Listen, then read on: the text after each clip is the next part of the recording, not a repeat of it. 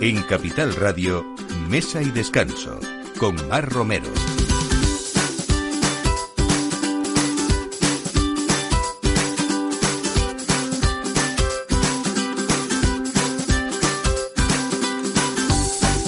Buenos días, casi casi la hora de poner la mesa y por lo menos de empezar el aperitivo, así que como siempre aquí estamos en Mesa y Descanso en Capital Radio para acompañarles eh, y sobre todo para sugerirles todos estos eh, temas que a veces eh, no solamente son entretenidos y que, sino que todos un poco aprendemos de, esos profesionales que, vienen a esta mesa.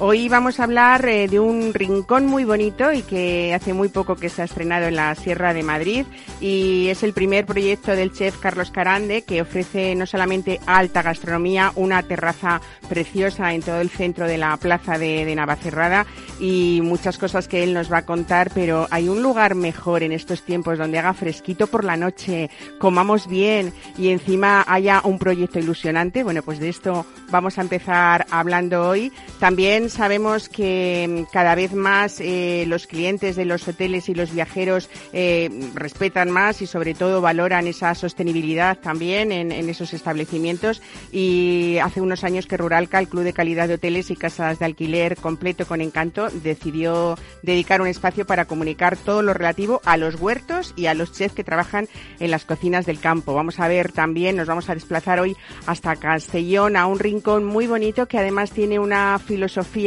muy zen, con platos muy especiales también y sobre todo eso, productos de, de esa huerta propia cercana, ¿no?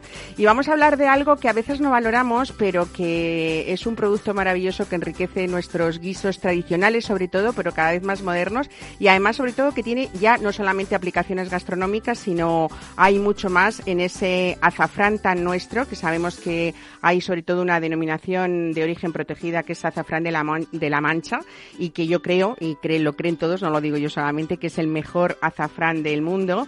Hay un proyecto personal de, de Marta Huerva y de David Sáenz, que es la melguiza, que ellos han ido recuperando tesoros del azafrán para convertirlo también eh, en tesoros en nuestro hogar. Y como digo, no solamente por lo gastronómico, sino también en el punto de vista de la belleza, de la salud. Y vamos a ver todo lo que da de sí este, este producto también, ¿no?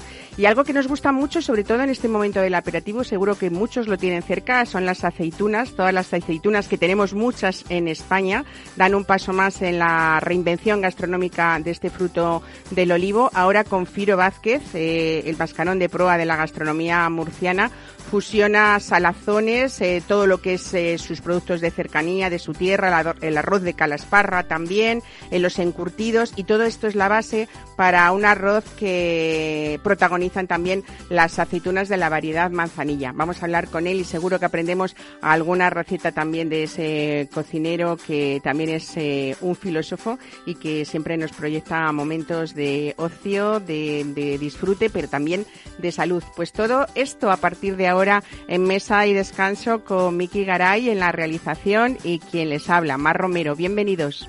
Mesa y Descanso con Mar Romero.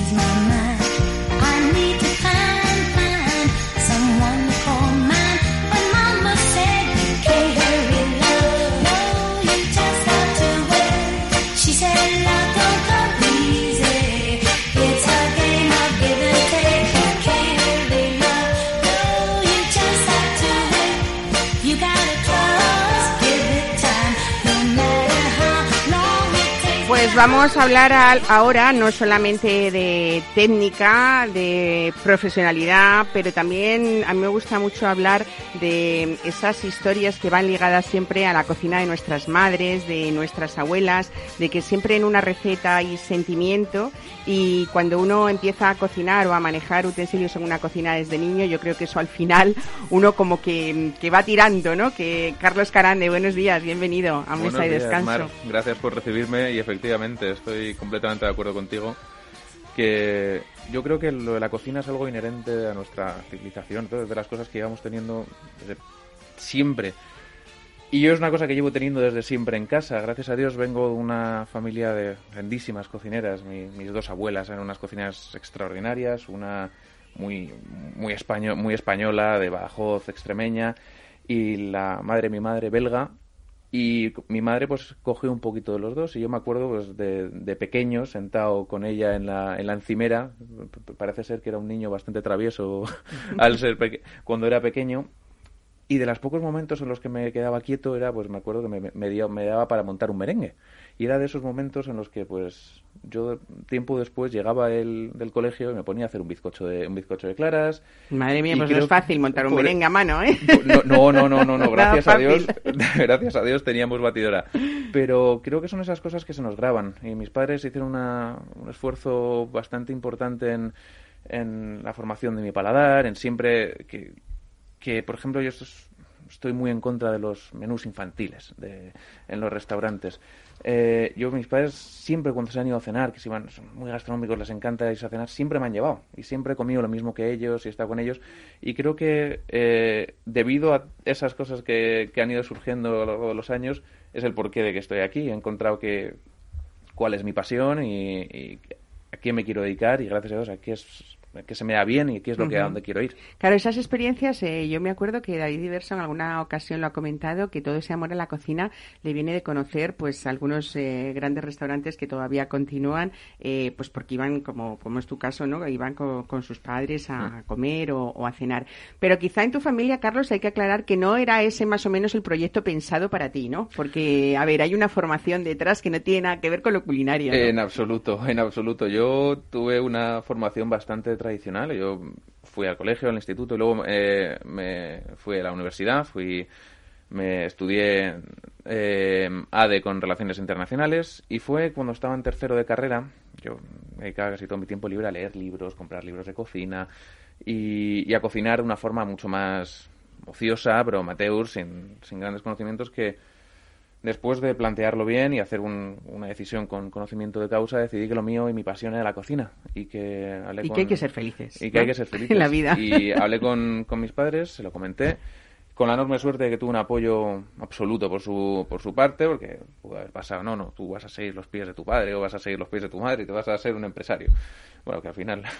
Ahora, ahora lo contamos, ¿eh? porque es que esta historia es preciosa, que, a mí me encanta. Y, y acabé la carrera porque, bueno, considero que cuando empiezas algo es importante acabarlo. Y entré en el Cordon Bleu, me formé en el Cordon Bleu, en, eh, me formé, hice el Grand Diplom de cocina y de pastelería.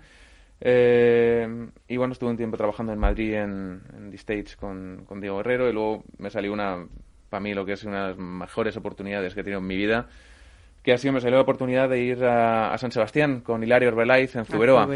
que, me, que me parece a mí una de las mecas... De los grandes maestros, de, las mecas culinarias que, hay. Y vamos, no, no, tengo nada sino que respeto, amor y, y agradecimiento hacia Hilario porque me han, me ha encerrado un poco en lo que me considero como cocinero y cuáles son mi ética en la cocina se me implementó mucho por lo que a, nivel, mi ética personal pero formo mucho como cocinero y es una cosa que, estoy aquí yo creo que se ve bastante. Claro es importante es verdad aprender y sobre todo tener una formación con las técnicas culinarias pero cuando alguien tan cercano como como Hilario mm.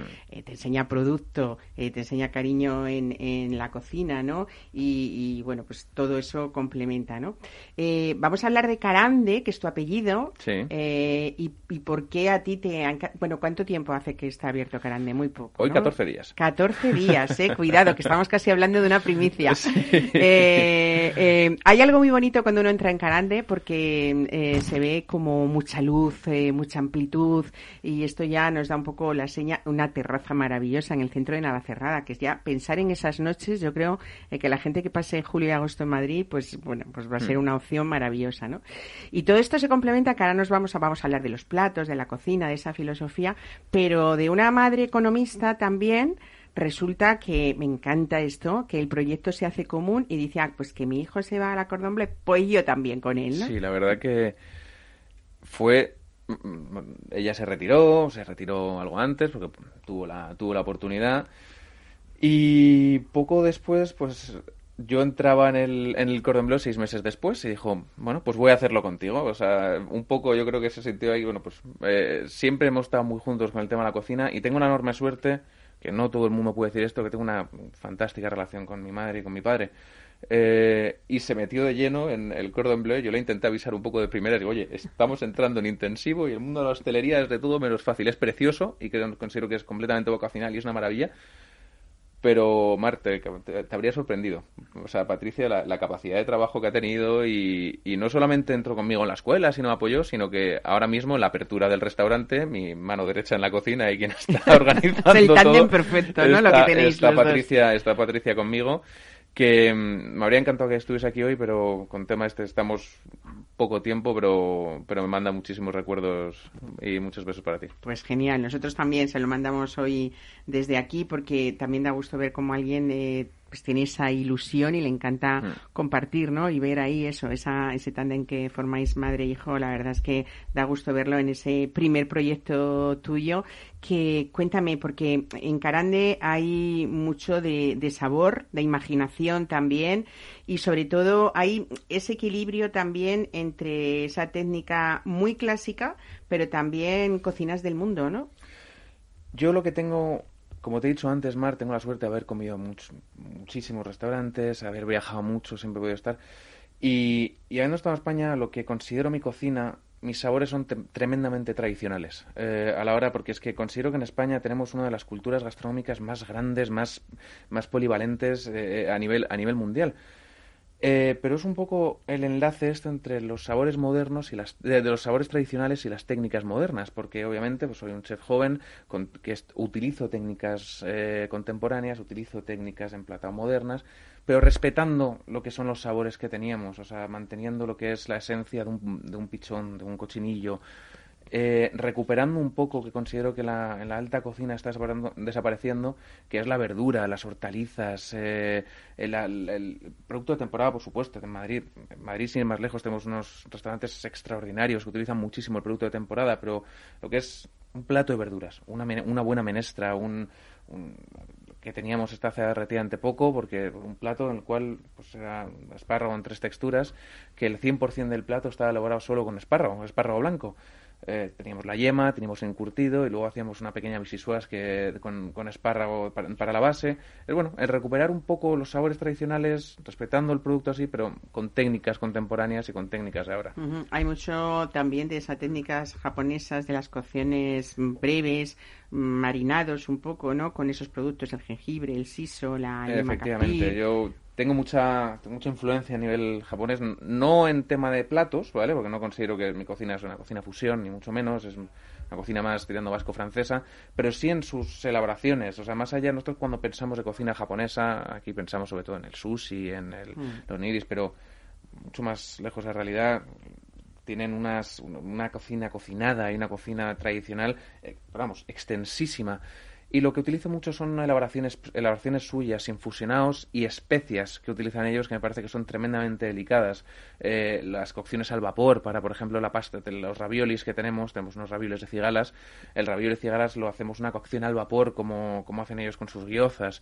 Em, bueno, pues es un poco coger algunas de las técnicas, esto es un poco lo que digo de hay que aprovecharse ahora eh, de todo de todo el conocimiento que tenemos y es un poco lo que intento pues coger lo que más se adapta para mí en, en lo que estamos elaborando eh, la propuesta gastronómica de, de, Carande no va a ser fija, ¿no? Porque la idea creo que es ofrecer una lista de platos corta y que vayáis cambiando a menudo, que eso se agradece bastante. Y algo que se agradece, sobre todo hablando del verano, es esas propuestas fuera de carta en las que hay medias raciones, ¿no? Que, ah, bueno, el hecho de compartir eh, es mucho más fácil así. Lo que estamos lo que siempre he tenido claro es que siempre me ha interesado a mí personalmente una carta corta cuando voy a un restaurante, una carta que, que evolucione a una de estas cartas extensísimas, porque significa que mucho de ellos está preelaborado y lo, lo, tendrían, lo tendrían congelado, por lo cual prefiero siempre una carta corta que vaya evolucionando dentro de lo que consideremos una carta de temporada, por ejemplo, el en primavera. Dentro de primavera hay,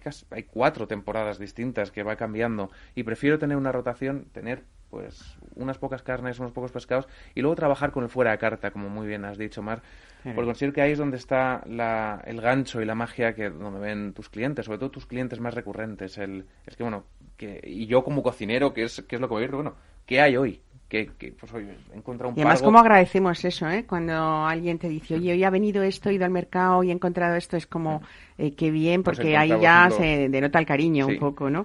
Bueno, podemos decir que quizá en esas zonas diferenciadas que hay, como, como esa sala tan luminosa, tan blanca, la propuesta podría ser algo como comidas y cenas algo más formales, más serias, ¿no? Y esa terraza maravillosa, ¿eh? eh pues mm, un ambiente más informal y me imagino que con platos algo más sencillos también, Efectivamente. Eh, hicimos mucho interés que estás hablando de los, de los ambientes, en dejar ambientes muy limpios, muy blancos, eh, pusimos las ventanales lo más grandes posibles, porque sobre todo cuando la gente viene a Navacerrada, viene para estar en Navacerrada. Por eso la, decoración es muy sobria, blanca, y considero que el protagonista, tanto dentro como fuera, tiene que ser el ambiente, la compañía es y la comida. desde luego, claro que y, sí. y, efectivamente tenemos dos cartas diferenciadas. La carta de sala, que estamos diciendo es una carta más, más gastronómica, con opciones de menú degustación, eh, maridajes, con nuestra maravillosa sumiller piti que que la verdad que bueno quería terminar yo con, eso y con esa gran apuesta de Carande que ha sido la, la eh, bodega no en la carta de vinos y, luego una carta de terraza porque hay siendo conscientes Navacerrada es muy de tapeo siempre ha sido una cultura muy de tapeo y hay que mantenerla. Y yo como cocinero hay veces que pues no, no siempre me apetece una cena pues súper formal me apetece vengo con, con unos amigos pero el dar una propuesta diferente aunque sea una carta más desenfadada más canalla, por así decirlo, ¿sabes? Porque hacemos una reinterpretación de platos un poco de todos lados. Eh, pero manteniendo ese mismo hilo argumental, que es la calidad del producto. Tenemos un plato que es nuestra variante del fish and chips, pero el bacalao que utilizamos es un bacalao que nos lo traen del País Vasco extraordinario y todo eso, siempre manteniendo. es una presentación más informal que invita a compartir, pero desde luego, como lo que tú dices, con ese respeto siempre de, del producto, ¿no? Bueno, hablando eh, ya para terminar, Carlos, es que yo estaría aquí todo el día hablando de carande, pero claro. Bueno, es verdad que hay una carta mm, eh, muy original que Piti Rojo la responsable tiene una lista de vinos desde luego muy, muy especiales, pero también hay saques generosos, vinos internacionales, eh, más de 35 referencias, que esto me gusta mucho contarlo, para consumir por copas.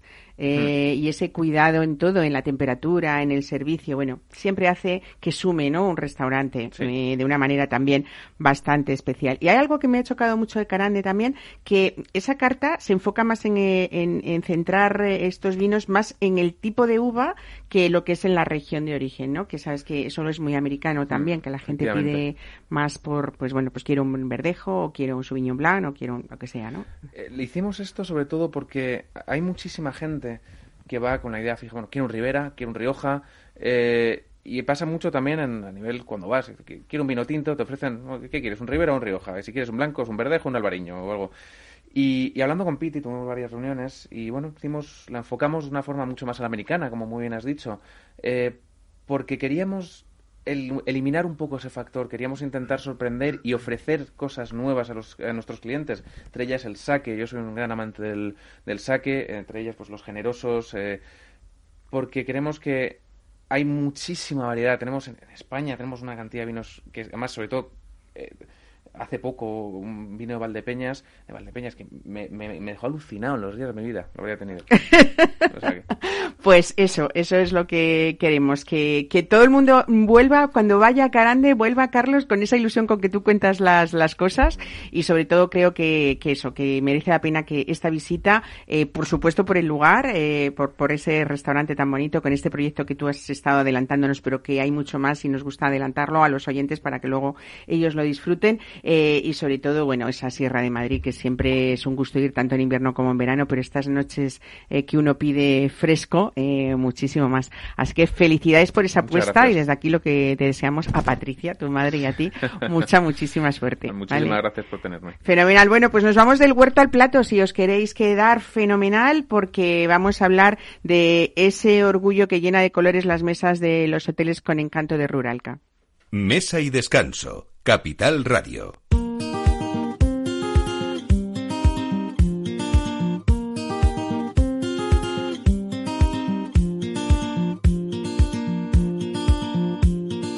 Oh,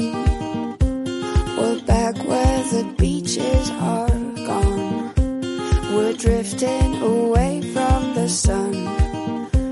My dreams are like water, but now that it's over.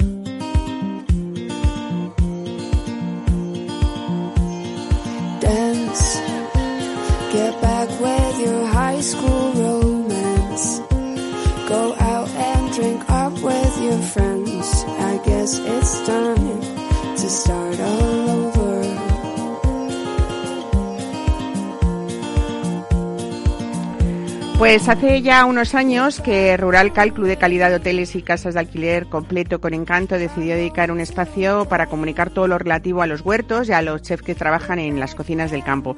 Y bueno, de ahí nació el sello de Country Chef, todo un homenaje a los cocineros que desde valles, pueblos y montañas son capaces de llevar a la mesa de sus comensales pues platos con, productos de la tierra y realmente increíbles elaboraciones a veces, ¿no? Y de ahí podemos hablar un poco, pues ejemplos son el nacimiento del pimiento y Proches de Escarola, en, en Abadía Samiter en Huesca, o las habas a la salvia en la hospedería La Era de Córdoba, o incluso más de 100 frutales en Finca Portizuelo en Asturias. Son solamente algunos de los ejemplos que hoy vamos a hablar desde luego de otro en Castellón. Nos vamos hasta Mar de, las, Mar de la Carrasca en Villahermosa del Río eh, en Castellón y hablamos hoy con Isabel García eh, que vamos a hablar de algo muy muy especial, una casa rural donde desconectar y desde luego pues con mucho encanto y un proyecto familiar del que ella nos va a hablar hoy. Eh, Isabel, buenos días, ¿qué tal? ¿Cómo estás? Hola, buenos días, muy bien. Bueno, eh, cuéntanos porque en ese proyecto familiar que yo adelanto eh, hay también una nueva forma de vida, ¿no? Hay que hablar de, de, esa experiencia de la agricultura, pero también de los ciclos naturales. Hablamos del fuego como recurso para hacer hogar en plena montaña y, por supuesto, mm, también, por si ya era poco, también la experiencia del yoga y la meditación en el silencio de la naturaleza, ¿no? Sí, así es. Bueno, pues sí, nuestro proyecto es, nosotros éramos personas que vivíamos antes en la ciudad, con una formación, y bueno, llegó un momento en nuestras vidas en que decidimos cambiar a, a plena y pura naturaleza, ¿no? Y llegamos a este lugar. Y entonces quizás por eso este lugar, mmm, que es muy salvaje, eh, pues tiene unos contenidos que, que no son los propios de, de, una masía en la montaña, ¿no? Como era la vida originalmente. Esto eran casas de autosubsistencia donde estaban los huertos, por supuesto, uh -huh. pero no había otros contenidos como los que hemos ido aportando, ¿no? Como el yoga, como las terapias. Y entonces tratamos de adaptarnos aquí, ¿no? Adaptarnos supuso, pues eso, conocer la tierra, cultivarla y luego desarrollar aquello otro que nosotros traíamos bueno, con el pasar de los años pues se ha ido como definiendo y ahora parece que, que es más la idea original que teníamos, que comenzó hace 20 años, que ya es bastante tiempo. Desde luego, porque bueno, el huerto vuestro funciona desde el origen del proyecto, que ya son alrededor de unos 20 años, ¿no? Sí, sí, desde el principio. Claro, al principio desconocemos muchas cosas, entonces empiezas a preguntar al lugareño, ¿no? Que cultiva, porque aquí todo el mundo tiene su huerto, empiezas a leer, investigas un poco la permacultura, lees a Fukuoka, vas viendo, vas cogiendo como referencias y cosas también afines a, a la manera de ver el mundo, ¿no? Y sí, pero desde el principio está funcionando. Y vas viendo el contraste entre el agricultor, cómo cultivaba eh, su convención, ¿no? De lo que es el, el labrado, por ejemplo, el poner aditivos a la tierra. Y entonces te vas quedando con lo que te resulta interesante después de experimentarlo y vas aplicando otras cosas. Y seguimos ahí, siempre de una forma como muy experimental porque la Tierra es eterna, ¿eh? Desde luego. No tiene fin en, en, la búsqueda. Bueno, hay un punto de vista y un enfoque vuestro desde la macrobiótica. Cada planta, cada árbol y cada fruto, ya sea salvaje o cultivado, está sostenido por esas fuerzas invisibles que son el yin y el yang, ¿no? Eh, que es un, sí, un, sí. una búsqueda de ese constante equilibrio y, y yo creo sí. que es un poco también lo que busca el viajero cuando llega hasta Villahermosa del Río para ir a Mar de la Carrasca, ¿no? Sí, justo es eso. Además es que toda la gente lo verbaliza, ¿no? Que lo que desean, la palabra como estrella y clave es desconexión. Y a la vez también te hablan de salud, de bienestar, de tranquilidad. Y sí, un poco la naturaleza ya sabemos que armoniza por ella misma porque ya es pura armonía. Y luego, pues nosotros también con la cocina, sobre la base de la macrobiótica, tratamos de brindar eso, ¿no? Sabiendo que algo que es muy bonito, que, que todos los frutos de la tierra es, tienen como una estructura invisible, como un armazón, que son esas dos fuerzas, el yin y el yang. Y que eso equilibrado es lo, lo que luego proporciona ese bienestar después de comer, ¿no? Esa sensación de haberte nutrido, pero a, ver, a la vez en calma, porque muchas veces comemos y dices, he disfrutado sensorialmente, pero tienes una pesadez que dices, qué horror. Claro. Ahora soportar esto, ¿no? Hablabas de, de, no intoxicar la tierra con químicos, pero desde luego eh, en ese equilibrio que buscáis, pues lógicamente la cocina es de temporada, por supuesto, pero también vegetariana, vegana y macrobiótica, ¿no? Sí, y también cocinamos pescado y muy ocasionalmente carne, porque hay veces que viene gente que no puede dejar de comer la carne, es como el hábito, y en esas ocasiones lo hacemos muy puntualmente. Pero sí, la idea es tender a una alimentación que es limpia, ¿no? Que, te, que no te intoxica el organismo en el proceso de la absorción y la digestión, sino que te hace sentir bien, te va dando como esa, esa tranquilidad mental, ¿no? Que da cuando tienes una buena digestión, una buena absorción de nutrientes, te da lucidez pues vamos por ahí en esa dirección. Tenéis además eh, un plato, Isabel, que representa un poco todo lo que nos estás contando de vuestro huerto, eh, que es de origen libanés, ¿no? Ah, sí, sí, ese plato, sí, el que hacemos con las hojas de, de las vides de aquí, sí, de unas vides que son ya centenarias, sí. Y cogemos las hojas en el momento en el que están más tiernas, ahora al principio, del verano y las utilizamos como si fuera el recipiente para una mezcla de arroz especiado, sí, con una serie de arroz, cebollita y una serie de especies, sí. Qué bueno, bueno, eh, mm, es una manera también de combinar ese plato eh, representando al vino, que supongo que habréis, hacéis también eh, una serie de armonías y maridajes con los platos y con una bodega ancestral, creo que tenéis muy cerca, y un poco ese, pues emular esa cultura lógicamente mediterránea que, que hay en esa zona, ¿no? De Levante. Bueno, con los vinos trabajamos con unos vinos que se cultivan aquí en Villahermosa, que son ecológicos, pero luego también tenemos contactos por toda España porque mm, nuestra relación con el vino fue a través de una persona que llegó, cliente, que era sommelier, y entonces él era un apasionado de los vinos, digamos ahora que se llaman naturales o artesanales. Y entonces nos empezó a traer referencias de este tipo, empezamos a probar y vimos como la diferencia entre un vino que se procesa de forma digamos, química a un vino que se hace como recreando las, las viejas fórmulas no artesanas en las que no hay intervención desde la tierra no las tierras se cuidan de forma ecológica incluso biodinámica y después en el proceso del vino tampoco se acelera la fermentación ni nada todo ocurre de forma natural. Y entonces el bodeguero está muy atento al proceso a los cambios que ocurren en la cuba cuando tiene que parar la fermentación y eso fue lo que descubrimos a través de él y estamos encantados. Y además hemos conocido a algunos bodegueros de estos que han ido viniendo y bueno, cuando te cuentan la pasión con que viven el proceso de, elaboración del vino, es todo un arte, ¿no? Entonces, claro, son vinos como que respeta, son respetados en el proceso de elaboración. Igualmente, pues aquí encaja del todo, ¿no? En la naturaleza y con una alimentación, eso que tampoco está contaminada pues creo que es un encuentro perfecto, ¿no? Pues Isabel García, muchísimas gracias por contarnos todo esto de Mar de la Carrasca. Realmente esa filosofía sostenible se ve que lo lleváis en el ADN, que la vivís y que la practicáis también, ¿no?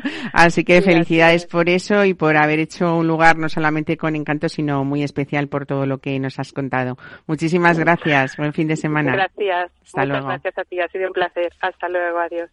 Mesa y descanso con Mar Romero. Thank you.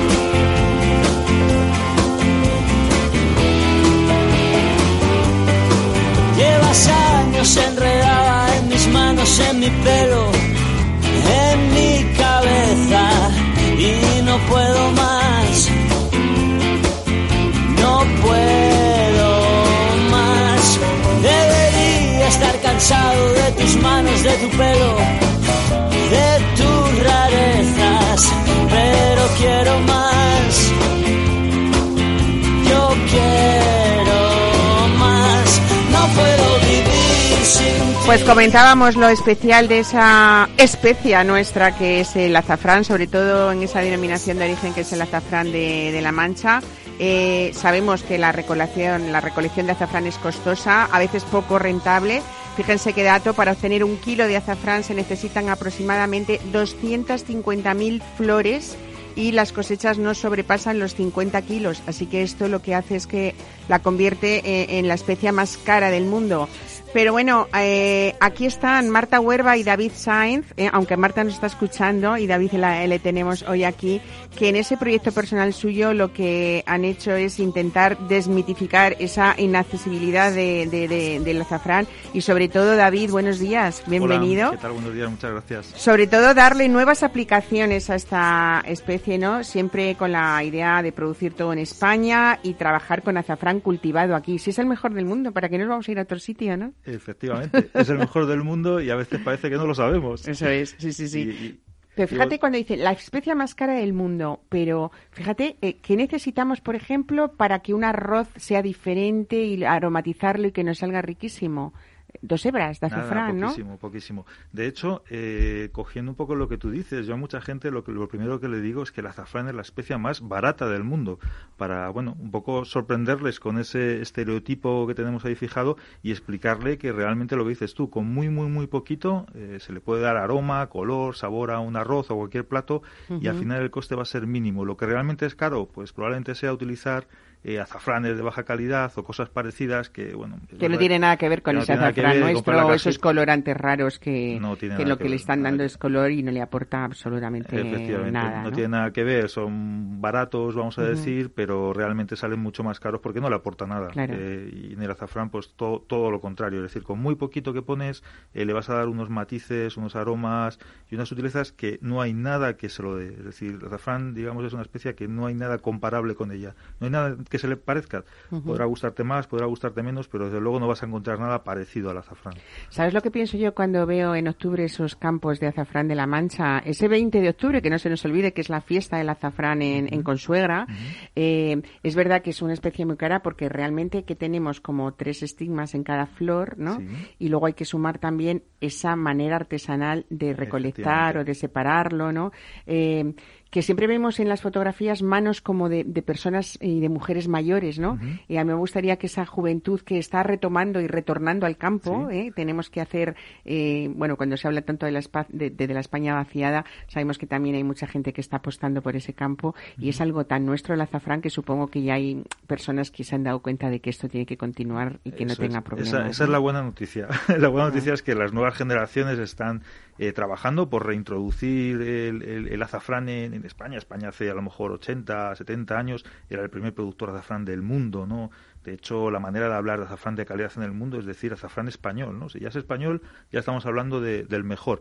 Pero también es verdad que en los últimos años, últimos 10, 15, 20, 30, eh, la producción bajó eh, exponencialmente y se quedó prácticamente en algo, no voy a decir residual, pero muy, muy cent- concentrado solamente en Castilla-La Mancha, algunos puntos de Aragón, y ya por fin eh, nuevas generaciones están trabajando muy fuerte para, para reintroducir esta especie eh, con el bulbo español en, en zonas también de Castilla, en zonas de Cataluña, en zonas de, de Aragón más extensas, incluso algo en Valencia para que bueno podamos poder seguir disfrutando de, de algo muy nuestro y que además tiene una parte una parte cultural muy muy muy marcada. Porque lo que decías eh, normalmente es un trabajo en el que participa toda la familia eh, es muy habitual que sean los bueno era un poco así como se hacía los hombres iban a primera hora a coger la flor cuando salía eh, una vez que la cogían la llevaban a las a las mesas donde eh, comenzaban normalmente las mujeres por un tema de también a veces de habilidad en las manos de manos más pequeñas no eh, porque hay que coger esos, esas tres hebritas juntas con el estilo de una manera determinada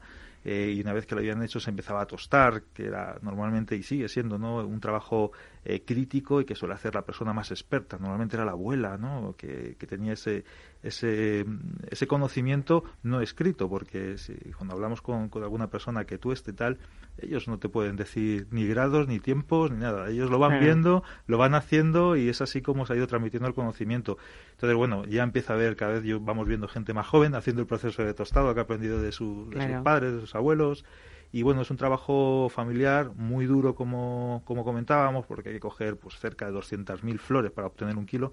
Fíjate el trabajo que tiene, que puede llegar a tener eso. Y lógicamente Claro. eso se repercute en el precio, ¿no? Claro. Eh, pero vuelvo a decir, es un precio caro objetivamente, pero cuando es bueno, al final empiezas a dividir con lo poquito que lo utilizas y sale muy, muy barato. Claro, decías que la- generalmente los hombres recolectaban por la mañana y las mujeres por la noche era cuando eh, desprendían de Ujú. la flor esos Eso eh, es. estigmas, ¿no? Eh, me recuerda un poco, bueno, me recuerda además creo que está basado en eso, en la zarzuela, la rosa del azafrán, hablando de un amor imposible o de lo breve de un amor, que es como la flor del azafrán, ¿no? Que nace de por la mañana y por la noche muere, ¿no? Sí, Qué- de hecho tiene una parte incluso casi mágica y mística, ¿no? Porque es una flor que florece, ¿no? Digamos, por la, por la noche, que es una flor prácticamente de un día. Si tú no la, no la coges a primera hora, rápidamente se va, se va a estropear. Que además es una especia con flor, lo cual ya de por sí es, es algo, es algo sorprendente. Y además, eh, tiene unos, un, nace en una época que es como última semana de octubre, primera de noviembre, eh, con esos colores morados, amarillos, ¿Cómo están los campos de bonitos en ese momento, no? En un momento en que la naturaleza maravilla. prácticamente está, está muerta y aparece esa flor con esos colores, ¿no? Es un poco sorprendente, ¿no? Bueno, pues con todo lo que sabéis, eh, Marta y David decidisteis abrir la Melguiza para que todos esos tesoros del azafrán pudiéramos disfrutarlos también. Tenéis una tienda física en la calle Santiago, en el número 12, en Madrid, pero también hay una tienda online para todo el que nos esté escuchando que pueda eh, veros y ver eh, pues todo lo que tenéis, porque ahí podemos encontrar azafrán pues desde las típicas hebras, ¿no? pero no solamente productos gourmet, ¿no? Si- sino también eh, cosméticos eh, que tenéis una marca propia, la Melguiza, para, Sí. para que están todos elaborados con, con azafrán. Hay algunas cosas que dices, si no lo piensas en el azafrán, pensamos siempre en las hebras, ¿no? Pero yo cuando veo que tenéis jabones, eh, cremas faciales, corporales, chocolates, sales de azafrán, ¿no? ¿Qué se puede hacer, por ejemplo, con una sal de azafrán?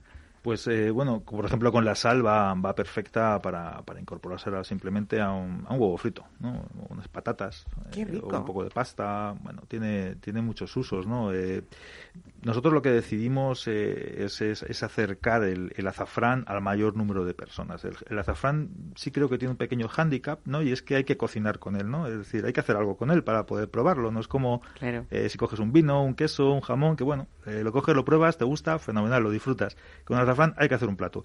Entonces, eh, el hecho de hacer chocolates, hacer mieles, hacer patés, hacer caramelos, eh, aceites de oliva con azafrán, Hay sal. infusiones, que hay algunos infusiones. restaurantes que hacen de azafrán para luego mezclar con helados, por ejemplo, o Correcto, con correcto. De postres, hecho, ¿no? estamos preparando también ahora un, un helado con, con azafrán. Bueno, eh, la idea es eh, tener el máximo de productos ricos y que, que mariden bien y que funcionen bien. Eh, algunos son nuevas creaciones que hemos hecho nosotros con colaboradores, eh, cocineros, eh, empresas, y otros son productos locales, muy, muy locales, que se encontraban casi en pequeñas, pequeños pueblos, en pequeñas zonas, que los hemos traído aquí a Madrid, bueno, pues en la tienda en la que tenemos en el centro, para que la gente lo pueda eh, probar, dándole también otra imagen cuidada, con un packaging Bonito, chulo, ¿no? bonito, y como se merece el, el- el producto. Y, y luego también pues eh, permitir así que la gente pueda acceder al azafrán sin tener que cocinar ¿no? entonces mucha gente eh, realmente nunca ha probado el sabor de azafrán piensa que ha probado el azafrán porque bueno, ha probado cosas que le han dicho que tiene azafrán pero realmente mm, ese no es el sabor del azafrán ¿no? Claro. Eh, ahora, bueno, ahora no lo estamos haciendo, pero durante mucho tiempo todo el mundo que venía a la, a la tienda le ofrecíamos una- un pequeño, digamos, como elixir de azafrán, ¿no? Y era simplemente un agua infusionada con azafrán, no tenía más. Entonces era una manera de que la gente identificase Ese el sabor, auténtico, claro, porque a veces lo que dices, hemos tomado sucedáneos que no tienen nada, Claro, que, ver nada que ver. con lo que es un azafrán. Y- También decir un poco que, la- que el azafrán es como muy sutil, porque si nos pasamos en, eh, por ejemplo, en un arroz y le echamos más hebras de la cuenta, al final el azafrán en exceso nos da como sabores a hierro, ¿no? A- Correcto, sí, son muy... Que pueden ser, mm, pues eso, sí, tiene que ser utilizarlo sutilmente. que- tiene que ser, como digo, siempre un, un- un secundario de lujo. Nunca tiene que ser el primer, lo primero que aparezca, que aparece cuando efectivamente hay un exceso de azafrán. A veces ocurre porque o bien no se utiliza adecuadamente o, o bien eh, hay un poco la creencia de que tiene que dar un color muy rojo, ¿no? Pues volviendo un poco a lo que la gente asocia, ¿no? A esos pimentones, esas cúrcumas, que es lo que realmente da ese color, que el azafrán siempre va a dar un color eh, dorado, ¿no? Un amarillo bonito, dorado, ¿no? Entonces, eh, al no ver ese color, la gente le echa más y al final lo que ocurre es que termina hemos estropeado un plato. Estropeando el plato y, y tampoco consiguiendo, consiguiendo, el color. Entonces, bueno. Hablábamos, eh, David, de, de, lo que eh, nos da la naturaleza y a veces el desconocimiento que tenemos de ciertos productos y las aplicaciones también, porque eh, tenemos propiedades de esta especie, eh, por ejemplo, que el azafrán nos ayuda a dormir mejor, ¿no? Uh -huh. Sí, cada vez se están descubriendo nuevas propiedades que ya históricamente se, se, conocían y están documentadas, pero bueno, ahora ya se está haciendo estudios para, para bueno, pues para descubrir qué otras cosas eh, puede aportar el azafrán. Entre ellas eso mejora mejora los niveles de serotonina, equilibra, entonces para todo lo que es eh, ansiedad, eh, dormir, para estimular el tema del apetito, funciona muy bien para la vista, ¿no? El tema de prevención de glaucomas, estas cosas, pero bueno, y sobre todo eh, como digo, las propiedades organolépticas que la gente las conoce más y luego pues eh, todas estas, eh, por ejemplo, propiedades eh, de niveles de antioxidantes que utilizamos para la cosmética, propiedades casi, bueno, antisépticas, también ayuda, tiene cierto efecto antiinflamatorio, eh, de hecho, nosotros en, en, en nuestra tienda, en, ahí en la calle Santiago, es muy curioso que un tipo de cliente, que es el cliente asiático, ¿no? al estar en el centro tenemos mucho cliente de fuera. ¿no? Internacional. Eh, sí. Internacional. El cliente asiático es un cliente que normalmente no busca, como digo, esas propiedades organolépticas, sino que busca el enfoque de salud. Entonces viene a comprar el azafrán por esto que estamos hablando, ¿no? Porque conocen no todas las propiedades saludables que tiene. Entonces, bueno, yo lo incorporan pues en sus infusiones, en sus tisanas, etcétera, etcétera. Y no tanto a lo mejor para hacerse un arroz o una fabada Uh -huh. o una tortilla, ¿no? Eh, tenéis un blog dentro de vuestra web que ayuda uh -huh. mucho a saber muchas cosas del azafrán. Entonces, esto que yo te voy a apuntar no lo sabía, pero por ejemplo es algo que, que he leído y que me ayuda. Eh, esa, ese efecto antiinflamatorio del que tú cuentas se debe a una sustancia que está en la raíz de la planta, ¿no? Uh -huh. Y que y que se llama colchicina, ¿no? Uh -huh. Que es lo que ayuda un poco, pues, eh, pues eh, a, a reducir esos, uh -huh. esos problemas antiinflamatorios, que sería, por ejemplo, un remedio bastante natural si aplicamos, eh, decías que previene y reduce efectos del coronavirus. Bueno, yo aquí eh, nosotros no, no ayudaría a, a, tener esos que, efectos, claro, todo eh, lo que provoque inflamaciones claro, de algún todo órgano. Todo lo que sea ¿no? antiinflamatorio, pues eh, va a ayudar a que efectivamente pues no se inflame ¿no? nuestro nuestro organismo, ¿no? Claro. Eh, ayuda al sistema inmune, etcétera, etcétera. Entonces, desde luego, siempre va a ser positivo, ¿no? Eh. El poder incorporarlo a todos los niveles, ¿no? Uh -huh. Es verdad que cuando se empieza a analizar el azafrán tiene muchos componentes químicos, picrocinas, safranales, etcétera, etcétera, que cada uno de ellos es muy bueno para algunas cosas, ¿no? Uh -huh. y, y, como digo, cada vez es, eh, se va sacando más información. De hecho, ahí, ahí hay uno, yo creo que una de, la, de las de lo positivo que va a tener el azafrán es que va a funcionar muy bien porque ya hay grandes eh, farmacéuticas incluso que están cogiendo el extracto del Crocus sativus, que sería el nombre del bulbo, ¿no? de uh -huh. una, una, parte concreta, eh, para utilizarlo para, para, complementos alimenticios, buscando este enfoque de pues, para antidepresivo, ansiedad y demás, bueno. con ginseng y tal. De hecho, hace poquito ya he visto, no voy a dar nombres, pero grandes, grandes marcas empezando a publicitarlo en, uh -huh. en televisión. Oye, yo tengo una curiosidad, ¿cómo, cómo se, os se os ocurrió a Marta y a ti eh, montar una tienda solo en torno a un un producto que encima eh, eh, era, pues salvo esto que estamos contando de tradicionalmente ver las hebras de azafrán que usaban nuestras abuelas en la cocina, tenemos en general bastante desconocimiento sobre uh -huh. esta especie, ¿no? Sí. Eh, fue un riesgo, imagino, ¿o no? O, o también bueno, partíais, partíais, de un conocimiento importante, ¿no? Bueno, teníamos eh, cierto conocimiento, pero tenemos que reconocer que nosotros no éramos unos grandes expertos en, en azafrán. Yo lo conocía porque en mi casa se utilizaba desde de pequeño, para mí estaba presente en la, en la cocina eh, de, de, mi madre en, en, en casa. Eh, y luego lo que nos, nos, fuimos dando cuenta es que eh, teníamos un producto, como hablábamos al principio, que es el mejor del mundo y que realmente no estaba puesto en valor, ¿no? Es decir, eh, en otros países como Francia, como Italia, si cogen un producto como este, bueno, ya estarían comercializando uh -huh. en el mundo entero, ¿no? Eh, y nosotros no, era difícil acceder a él, eh, era difícil acceder al realmente español, que es una de nuestras premisas, siempre trabajamos solamente con azafrán español de la última cosecha, y luego pues eh, solamente lo encontrabas eh, bueno pues de aquella manera mal presentado los productos tampoco eran interesantes era difícil acceder a ellos y decidimos que, que había que, que había un, un, un, un, una manera de una especie de nicho de negocio para acercar a la gente este producto Claro y es sí. y es lo que nos animó a empezar a, a hablar con, con muchísima gente que artesana que trabajaba con este producto a, participar en, en- nuestra cooperativa también de, de azafrán en, en La Mancha y, empezar a apostar por él 100%.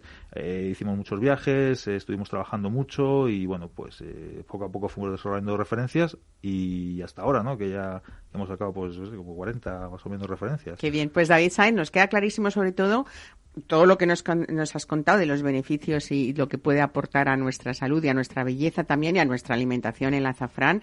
Nos queda claro que es la, la única especia que viene de, de una flor, ¿no? Que también es algo importante que conocer y que podemos con los bulbos de azafrán que, que, que vendéis en la Melguiza podemos cultivar en nuestra terracita o nuestro huertito Sí, sí. azafrán, Pues ya ¿no? nos queda muy poquito, porque ¿Eh? de hecho, mira, eh, te dejaré, te he dejado traer unos poquitos para que los pruebes, porque es ahora Qué cuando se puede hacer. Es decir, O ese sea, bulbo- pu- es el momento de plantar, ¿no? es el momento de plantar. Además, bueno, eh, tenemos en Madrid, en mi caso, un, eh, un clima bastante parecido a Sí, Castilla-La Mancha, con lo cual a lo mejor tengo la suerte de que me Ah, salgan, vas a ¿no? tener seguro, porque esos bulbos ya han estado en, en la tierra, están, digamos, dormidos, aletargados, ¿no? Eh, hibernando, vamos a decir, para, bueno, en este caso, para pasar el verano y en la última semana de octubre, primera de noviembre, a poquito que le dé el sol y que le eches un poquitín de agua y nada, que le des un poquito de cariño, Eso seguro. saldrán las flores eh, y, bueno, son espectaculares y bueno, eh, es algo que no es fácil de encontrar porque es ahora cuando tenemos los bulbos y ya se nos acaban ya en una semana y hay que plantarlos ya, Claro. pero desde luego si los plantas, seguro y convencido que te saldrán.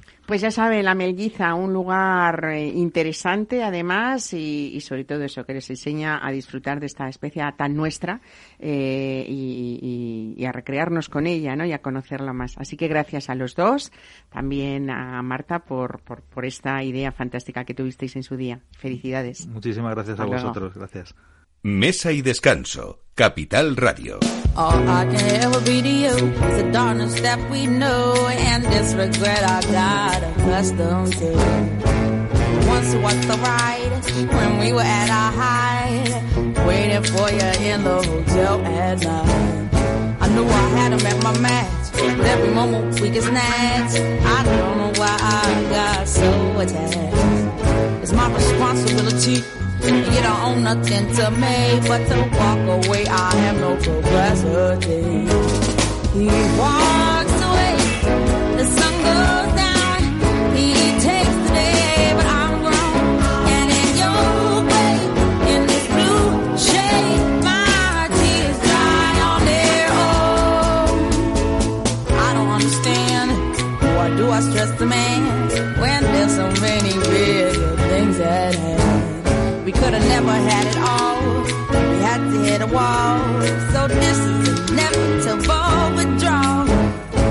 I stop wanting you and perspective true, I'll be some next. So I myself again. Just be my own best friend.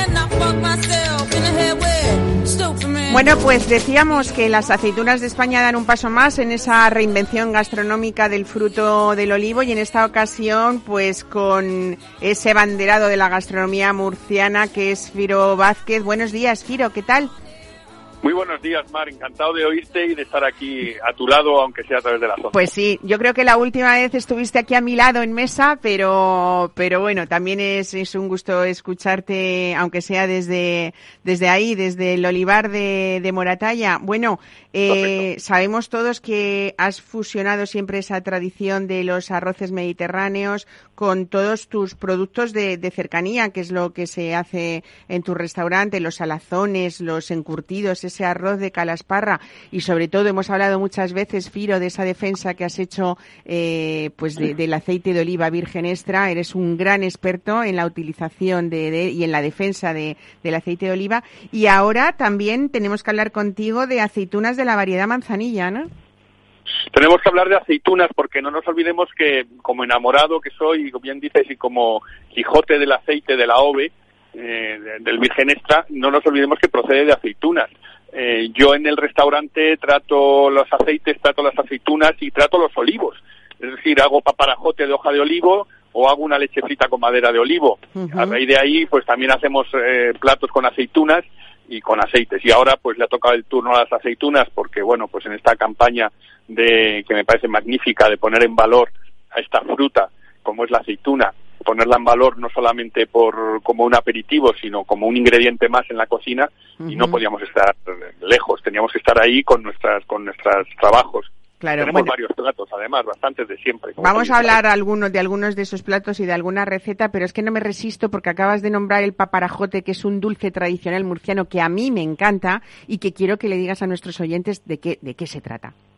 Bueno, el paparajote tradicional es un plato muy sencillo, muy, muy de huerta, y simple y llanamente se trata de una hoja de limonero en la cual va eh, untada, va rebozada en una, en una masa eh, muy, muy, muy suave, muy, muy, muy esponjosa, y luego va frita en aceite, y con lo cual queda como un buñuelo relleno de esa hoja de limonero.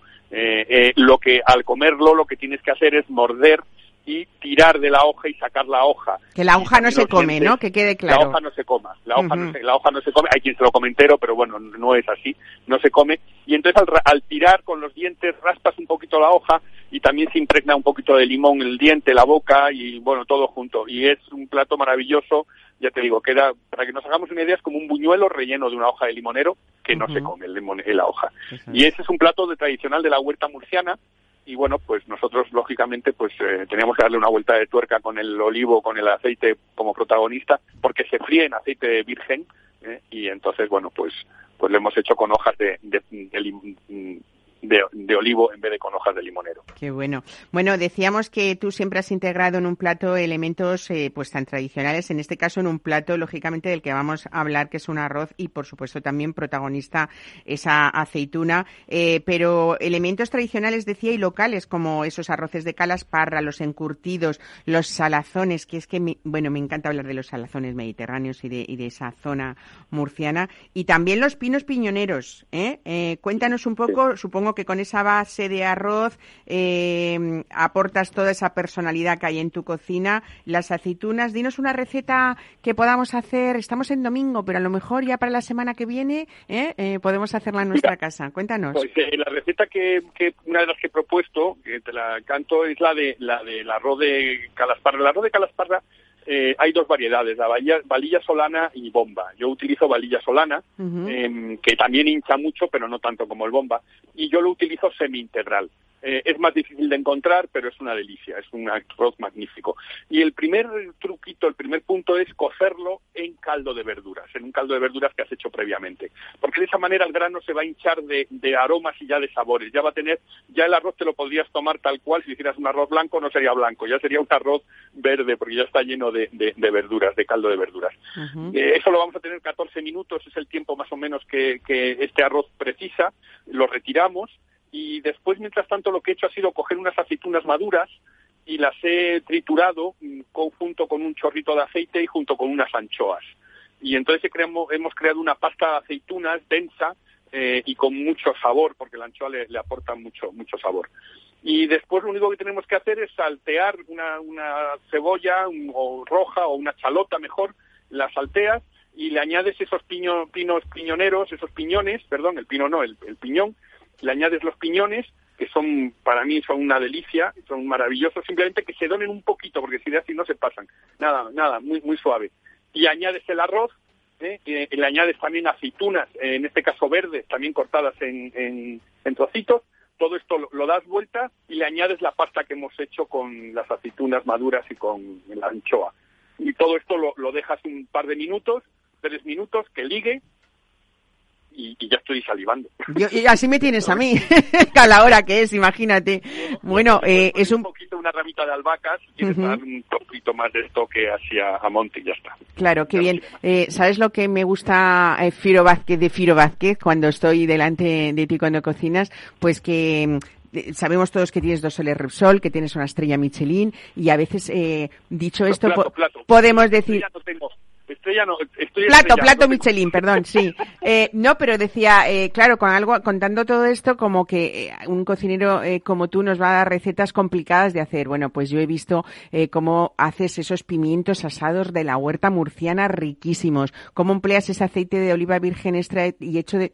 Al final, eh, yo también estoy salivando contando esto, me estoy acordando de uno de tus platos que vi, que, que son platos que son muy fáciles de hacer o relativamente fáciles de hacer, muy nuestros y, y sobre todo que hay mucha tradición en ello a pesar de todas esas técnicas innovadoras que nos has ido enseñando a lo largo de los años, ¿no?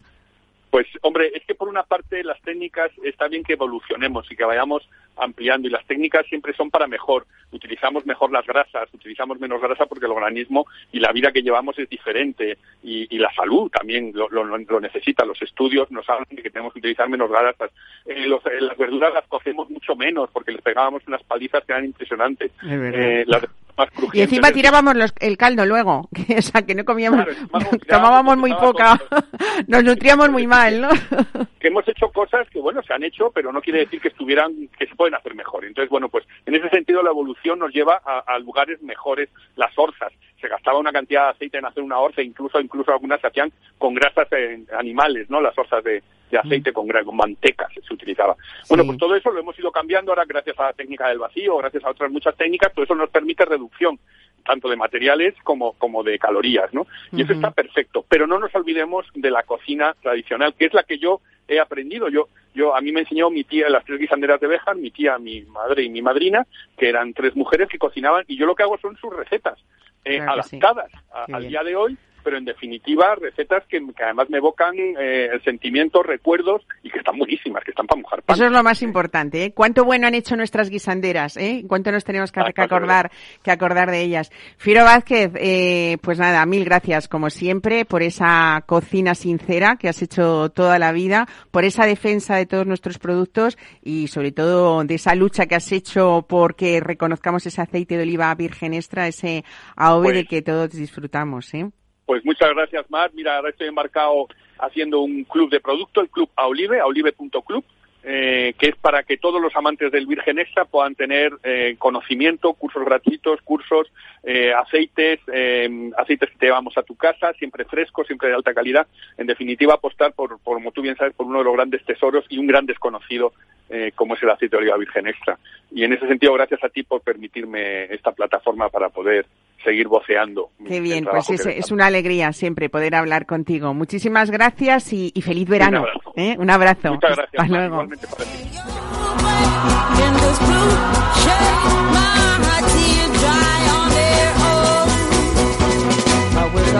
Pues aquí lo dejamos hasta la semana que viene. Que disfruten lo que queda de domingo, que lo compartan y que sean felices. Nosotros estaremos aquí, cita obligada el próximo domingo en mesa y descanso. Pásenlo bien. Buen fin de semana.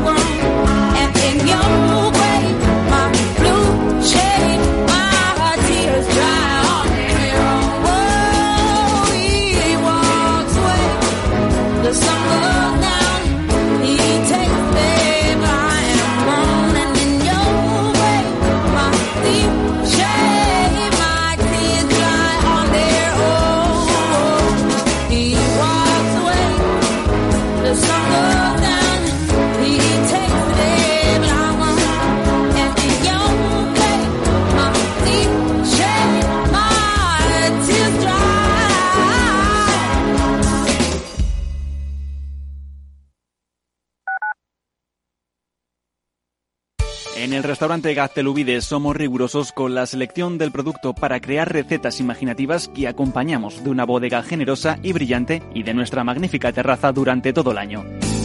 Restaurante Gaztelubide, carretera de La Coruña, kilómetro 12200, La Florida. Teléfono 91 372 8544. Una recomendación del programa gastronómico Mesa y Descanso.